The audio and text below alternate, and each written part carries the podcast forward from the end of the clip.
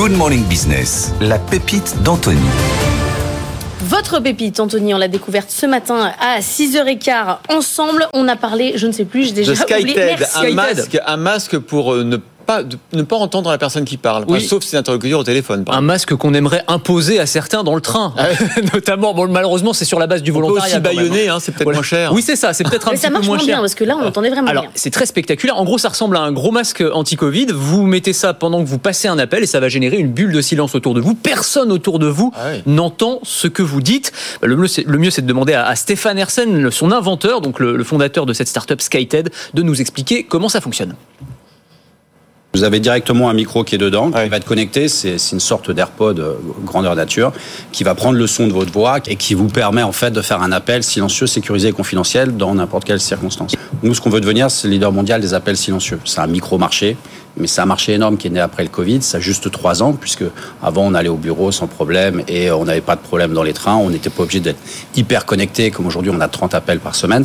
Enfin, micro-marché, micro-marché, quand on pense aux voyageurs du train, aux voyageurs de l'avion, ça- c'est vrai que ça peut être génial. Ça peut être génial, effectivement. Alors c'est vrai qu'en plus la tech est est très spectaculaire. On a pu la tester tout à l'heure en plateau. En gros, ça va réduire de 80% le volume sonore d'une voix même de quelqu'un qui parle très fort. En fait, ils se sont inspirés, ils ont travaillé avec l'ONERA, le laboratoire de recherche aéronautique, et ils ont récupéré les technologies qu'on utilise pour rendre plus silencieux les réacteurs d'avion. Ils les ont miniaturisés et ils les ont mis à l'intérieur de ce masque. Ah et oui. c'est vrai que ça permet bah, de parler euh, sans que personne ne, ne vous entende. Ce qui est intéressant aussi, c'est qu'il y a plein de est-ce cas que d'usage. vous, vous êtes convaincu Alors, moi, il y a- il y a, moi, il y a des petits bémols. Je trouve que- alors moi, c'est ça. Le problème, si vous voulez, c'est que quand même, aujourd'hui, on ressemble à Bane, là, le grand méchant dans Batman. Mais il a dit c'est le début. Voilà, c'est intéressant. C'est un peu la, la même logique qu'Apple avec le Vision Pro, Ouais. vous savez, où en gros, aujourd'hui, on a un appareil qui est encore un petit peu encombrant, mais le pari, c'est qu'avec la miniaturisation des composants, on arrivera à faire quelque chose de beaucoup plus discret. Peut-être, on verra. Là, le doute que j'ai aussi, c'est est-ce qu'on a envie d'acheter un appareil juste pour cet usage-là C'est-à-dire, c'est quand même assez restrictif. Mm. Le fait de ne pas faire de bruit quand on est dans le train, oui, c'est pratique.